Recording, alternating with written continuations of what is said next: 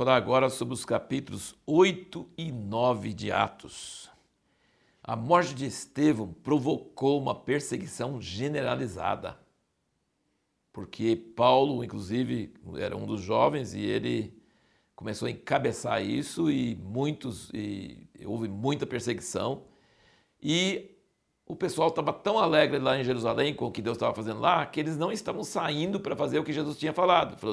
Ele falou em Atos 1, né, ele falou que vai descer sobre vós o Espírito Santo e sereis minhas testemunhas, começando em Jerusalém, Judéia, Samaria e até os confins da terra. E eles estavam tudo em Jerusalém, e milhares de pessoas convertendo e causando aquela confusão, e sendo presos, e sendo libertos, e, e dando problema na distribuição para as viúvas, e aquela coisa maravilha e perseguição e todas essas coisas. E aí, com a perseguição de levantar por causa de Estevão, começaram a espalhar mas onde eles iam, eles pregavam a palavra.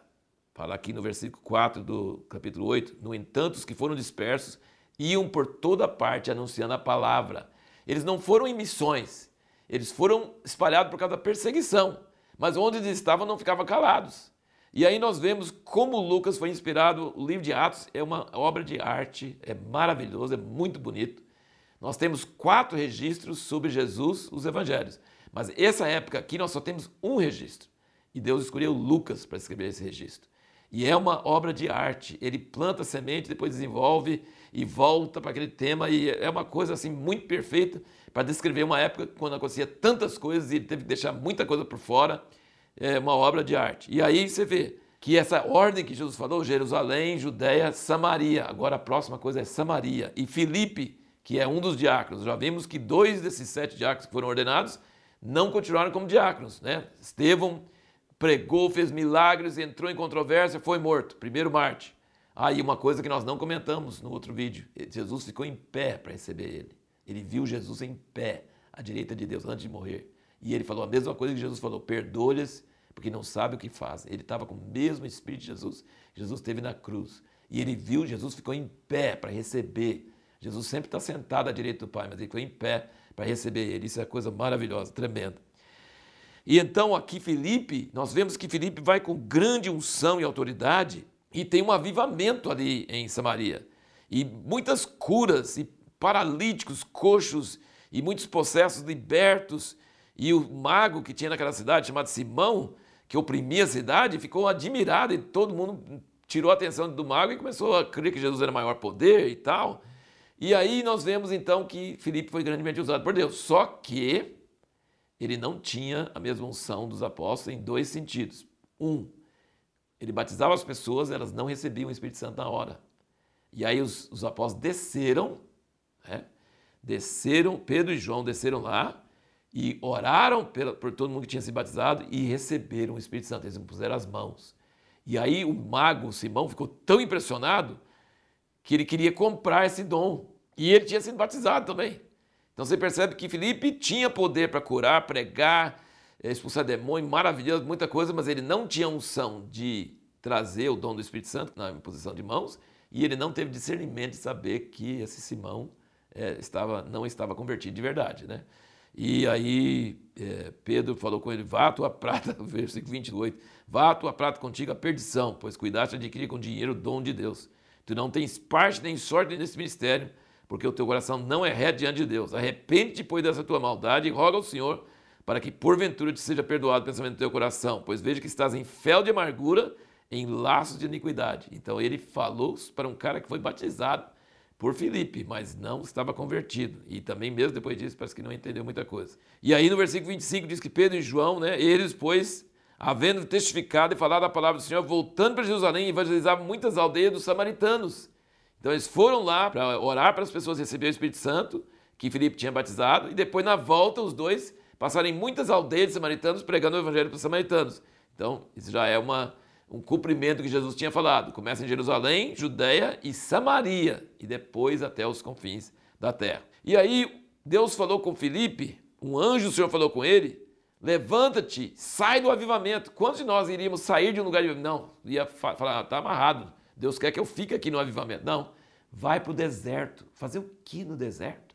Não, mas vai para o deserto, estou mandando. E ele foi. E aí encontrou um eunuco e ele estava lendo Isaías 53, na hora que Filipe chegou, olha como o Espírito Santo organiza os encontros. Então o anjo mandou, e aí quando o Filipe está no deserto, o Espírito fala com ele. Então o anjo mandou ele ir para o deserto, quando chegou lá, o Espírito falou com ele, chega perto daquele carro. E ele chegou correndo, acompanhando o carro, e pregou o evangelho para o eunuco, batizou o eunuco, e quando ele saiu da água, puf, meio de transporte mais barato que existe e mais rápido, ele foi arrebatado, ele sumiu. Felipe sumiu, e aí nós vemos aqui no versículo 40 do 8, mas Felipe achou-se em Azoto, uma cidade muito longe dali. Deus poupou ele a viagem de andar pelo deserto, daquela areia quente e tudo mais, foi embora, sumiu. E diz que ele se achou em Azoto e indo passando evangelizava todas as cidades até que chegou a Cesareia. Ele também evangelizou muitas cidades até chegar em Cesareia. Os apóstolos voltando de Jerusalém evangelizaram muitas cidades samaritanas e Filipe foi se achou em Azoto, o Espírito Santo deixou ele lá e ele foi pregar na cidade. Por que, que ele parou em Cesareia? Será, hein? Depois você vai ver em Atos 21, versículo 8 e 9, que muitos anos depois, Paulo encontra ele morando em Cesareia com várias filhas que profetizavam. Então ele encontrou a esposa dele lá em Cesareia, casou e constituiu família e ficou em Cesareia.